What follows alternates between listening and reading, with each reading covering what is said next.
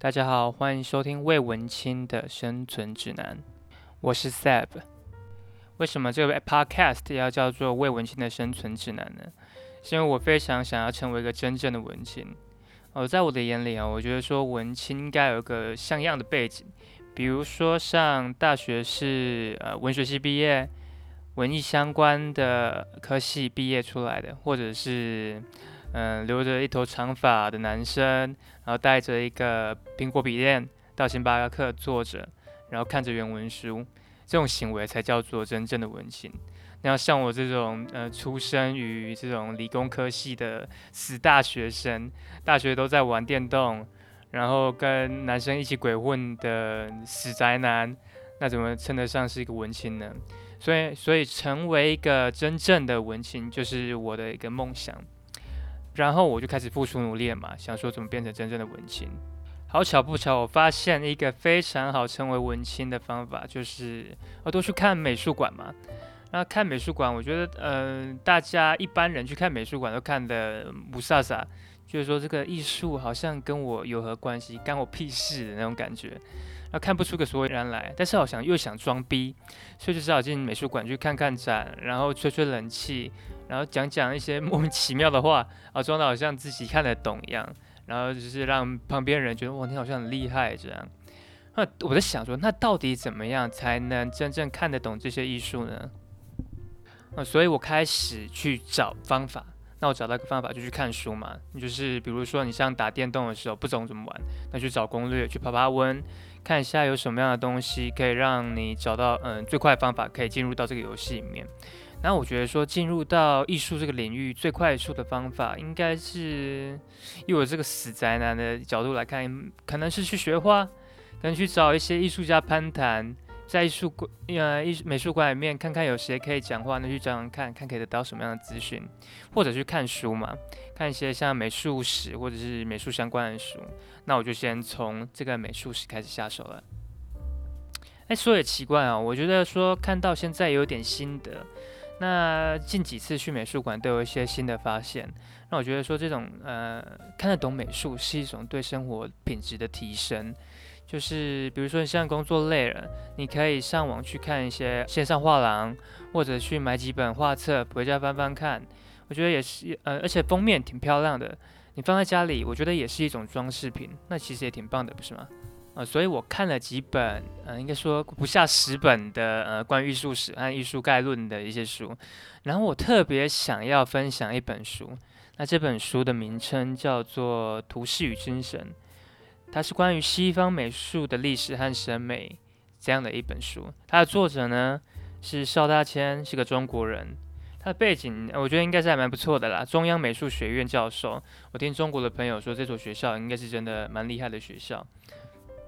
啊，忘记讲说这个 podcast 的话，我可能会加进一些自己的一些注解，还有一些小小的方向，或者或者是一些小牢骚。好，那我们就进入这本书吧。图式与精神：西方美术的历史与审美。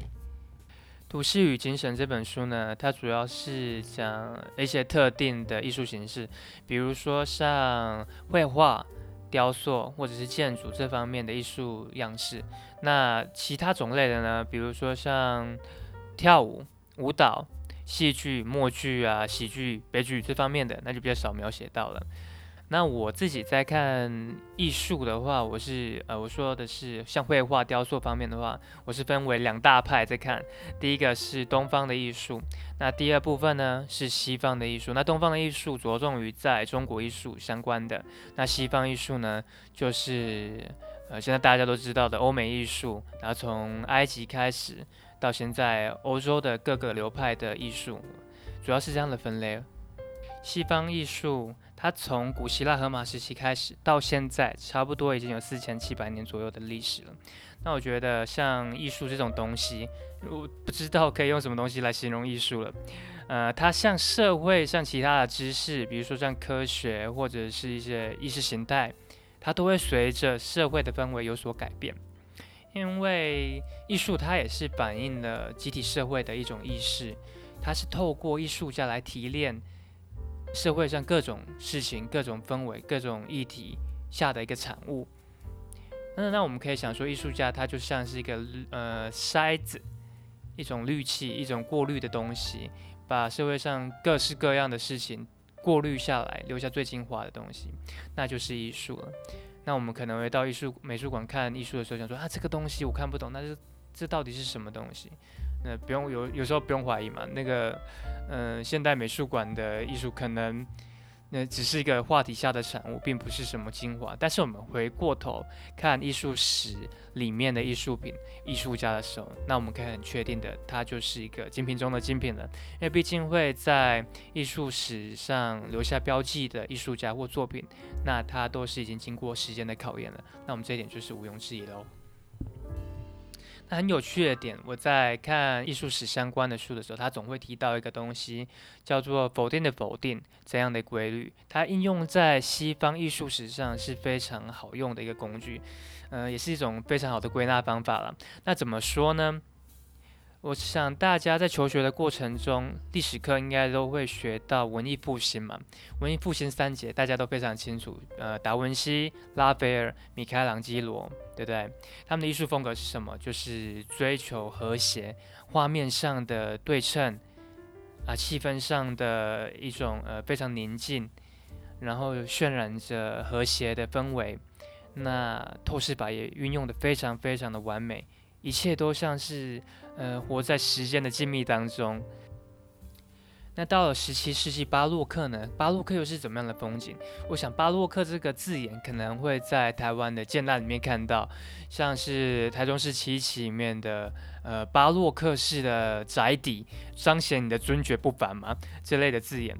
那为什么会讲到巴洛克呢？巴洛克它其实，嗯。他出生的环境是在呃罗马教廷，他要彰显自己教廷的力量的时候，他想怎么彰显自己的力量呢？就是把建筑物建造的非常的雄伟，让大家看了都觉得哦金碧辉煌嘛。那巴洛克这样的呃艺术形式呢，它主要是体现在它的建筑样貌，它建筑样貌是很华丽的，然后它的屋顶啊或装饰品是呈现一种扭曲的状态，漩涡状。那讲到它的呃画面呢，呃图画呢，它又是怎么样呢？它是追求一种身体的扭动感、狂暴的感觉，呃情感也非常的丰沛。那相较于我们刚刚讲的文艺复兴，它就是否定的否定嘛，因为毕竟文艺复兴它是追求和谐，一切都活在一种安静和谐的呃编排里面，一种氛围里面。那到巴洛克呢，是追求一种身体的狂暴、身体的解放。一种极尽奢华的样貌。讲完了否定的否定之后呢，我们来讲讲看东西方之间最大的差异吧。我觉得说东方艺术、中国艺术，它是比较着重于在写意这个部分；那西方艺术呢，它是着重于在写实这个部分。我觉得这有跟呃民族性有点呃关系。我们可以来看。呃，像我们现在教育大部分的一个模式的话，它都是走向西方教育了嘛？西方教育的模式，它是比较注重于分析一切的事物、一切的知识都可以用分析来做归纳、做总结。那东方呢，它是比较综合性的，着重于心灵感受上的。那在艺术上呢，那就是很明显的。我们看到东方的话，就是写意、文人画，它追求的不是一种形体上的描写，它追求的是一种让你感觉。让你体会那个意象这样的一个艺术形式，那东呃西方呢，它就是让你看到，比如说最有名的透视法嘛，就是一切都照大自然原本的样貌去描写。那总是要有个基础，对吧？那这个基础呢，就是从古希腊哲学家柏拉图，他的一个哲学基础叫做模仿论。他的意思是说呢，艺术是模仿大自然，大自然开始的。他是比较偏向于唯心主义的。他怎么讲呢？就是说，上帝他创造了一个床，那这个木匠呢，是依照着这个上帝的床去创造出现实世界的床。那艺术家呢，他是怎么样透过这个木匠创造出了出来的床，去画出来一个床？所以基本上都是模仿的、模仿的、模仿，艺术家模仿出来的，呃。作品那就是最低劣的一种模仿了。所以说，在柏拉图的眼中，艺术家和艺术是受到否定跟排斥的。那到他的弟子亚里士多德，哦，他又提出了另外一个想法。柏拉图他是唯心主义嘛，那到了亚里士多德，他是唯物主义。他提出的像是，他认为模仿是人类的本能，人类可以从模仿中获得一种愉悦的感觉。在他的理论当中，有几点特别值得我们注意的是。他不把模仿当作是单纯的呃模仿自然相对自然的相似。诗人和画家所需要的模仿有三个部分：第一个是这个东西呢，它曾经或者现在是什么？那第二个部分呢，是这个东西它是传说的吗？还是被想象成什么？第三个部分是这个东西它应该要是什么？那最后一点尤其重要，它允许了艺术家能够发挥他自己的创造力。去依照他自己的想法去完成一件艺术品，所以呢，亚里士多德他说出了，呃，一般的来说，艺术它是部分完成，呃，自然没办法完成的事情，因为是艺术家创造出来的嘛。我们要留意的是哦，在古希腊，所谓的艺术跟我们现在的艺术有不一样的定义。我们现在艺术可能就是呃，放在美术馆或者是一廊里面，供人观看、供人赏玩、供人去看的一种。艺术，那在古希腊呢，它是模拟的技术嘛，所以像包括医学、演讲术、雄辩术，都是指一种艺术。那现在这种说法呢，呃，亚里士多德的呃艺术模拟说，在欧洲还是有很大的影响力，也可以说它是奠定了欧洲美术理论的基础。不知道大家还听得习惯吗？这其实是魏文清的生存指南的 intro。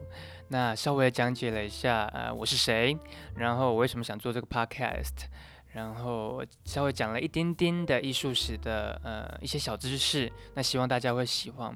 那如果你有觉得这个 podcast 有奇怪的地方，嗯，觉得哪里可以改善的话，那希望你们能到我的 Instagram，然后留个言跟我讲哪里做的不好。那我们下期见喽，拜拜。